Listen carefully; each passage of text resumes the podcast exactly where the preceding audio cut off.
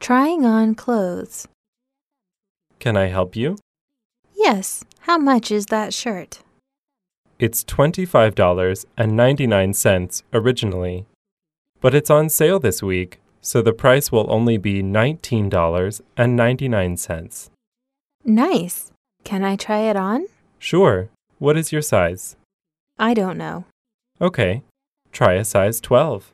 Let me know if you need to exchange it for another size. Thank you. Do you have it in a smaller size? Yes, I do. Here you are. Thank you.